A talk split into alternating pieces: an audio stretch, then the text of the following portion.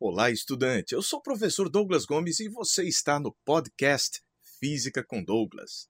O tema de hoje será energia, uma grandeza física abstrata que se conserva, mas se degrada.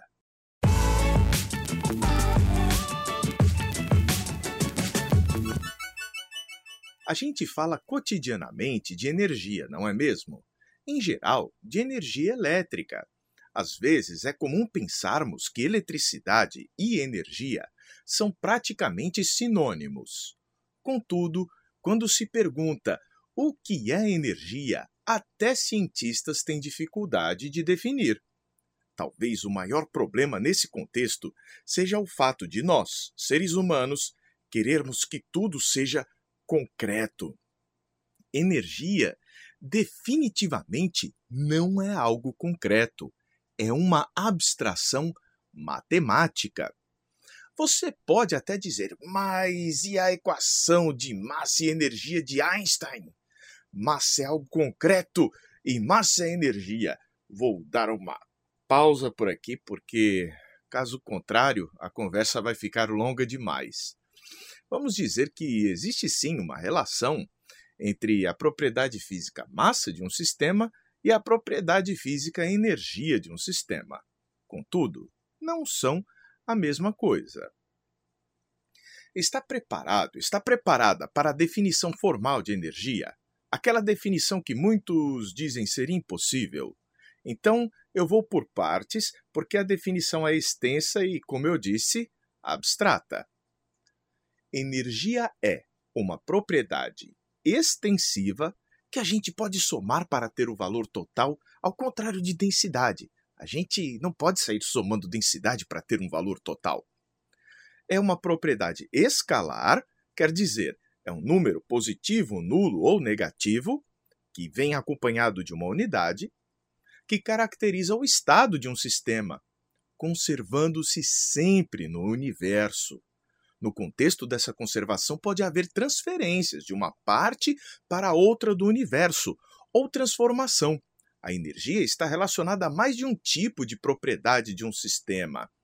O movimento das partes desse sistema, chamada energia cinética, e a disposição dessas partes no espaço, chamada energia posicional, ops, potencial. Essas transferências ou transformações podem ocorrer por meio de interações forças envolvidas em uma modificação, em um deslocamento, força com deslocamento. Um sistema pode transferir energia para o outro por meio de força com deslocamento. Esse processo é chamado realização de trabalho. Resumindo, energia é uma propriedade extensiva, escalar, que se conserva no universo por ser uma propriedade, caracteriza o estado do sistema e está relacionada a outras características: movimento, recebendo o nome de energia cinética, e disposição espacial, recebendo o nome de energia potencial. Contudo, à medida que as transformações no universo ocorrem, a energia se conserva, mas ocorre perda na capacidade de ela se transformar. Chama-se isso de degradação de energia. Assim, a energia se conserva, mas se degrada. Agora, vamos tratar das concepções alternativas de energia. É comum que se conceba a energia como um fluido que está nas coisas. Isso é uma representação visual que tenta tornar a energia algo concreto. Não existe uma bola de energia, não existe um reservatório de energia, não existe uma carroça de energia mas é uma história que nos ajuda a entender, imaginar a energia como algo indestrutível que flui pelas coisas ajuda a compreender a conservação. Agora, se você já leu em algum livro que energia é a capacidade de efetuar trabalho, sinto informar que o livro pode estar te levando por um caminho obscuro. Essa concepção pode te levar ao engano quando se observa a degradação da energia. Energia não pode ser descrita como a capacidade de efetuar trabalho, porque à medida que as transformações ocorrem, A energia se conserva, mas se degrada, perdendo a capacidade de realizar trabalho. Veja, se eu tenho a mesma quantidade de energia porque ela se conserva, mas ela não tem a mesma capacidade de realizar trabalho, então a energia não pode ser definida como a capacidade de realizar trabalho. E quem diz isso é a segunda lei da termodinâmica.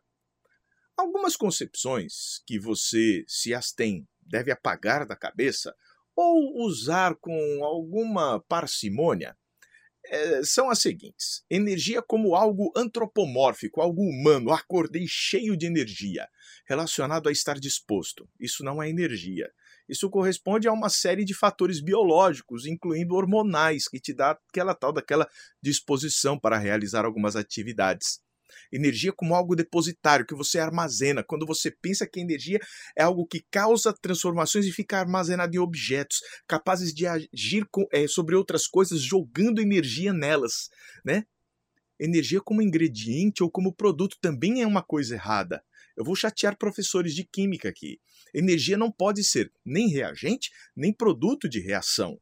Numa reação de oxidação, a quantidade de energia antes é a mesma depois. Só que antes ela estava na forma potencial, depois ela está na forma cinética, no movimento das moléculas, tornando-as agitadas, aumentando a temperatura, mas não é um produto que surgiu, olha, mais energia. Energia como combustível para fazer tecnologia funcionar também não é isso. Energia como um fluido é uma boa historinha, mas não é correto. Afinal, como devo entender energia? O universo, as coisas que você observa ao seu redor, estão de uma forma, se apresentam em um estado. A fim de provocar transformações, é preciso haver interações. Essas interações vão proporcionar variações dessa quantidade abstrata, chamada energia. Tudo que aumenta em um lugar diminui em outro. Eis a conservação da energia. Um objeto que ganha velocidade aumenta a energia cinética, portanto, algum outro sistema deverá fornecer essa quantidade de energia. Pode ser você empurrando, ocorrendo transformações nos seus músculos, ou pode ser um motor empurrando, ocorrendo transformações nas moléculas, combustão. A fim de erguer um objeto, precisamos aumentar a energia potencial gravitacional dele. Aí já viu, né? pode também usar os músculos ou um motor para fazer isso. Esse nosso papo poderia durar horas, mas nós vamos ficar por aqui. Espero que essa conversa tenha perturbado um pouco os seus neurônios. E é assim que a gente aprende, né? Se quiser estudar física comigo para o Enem e para vestibulares, conheça minha plataforma em fisicacondouglas.com. Um forte abraço e até a próxima. A gente se vê.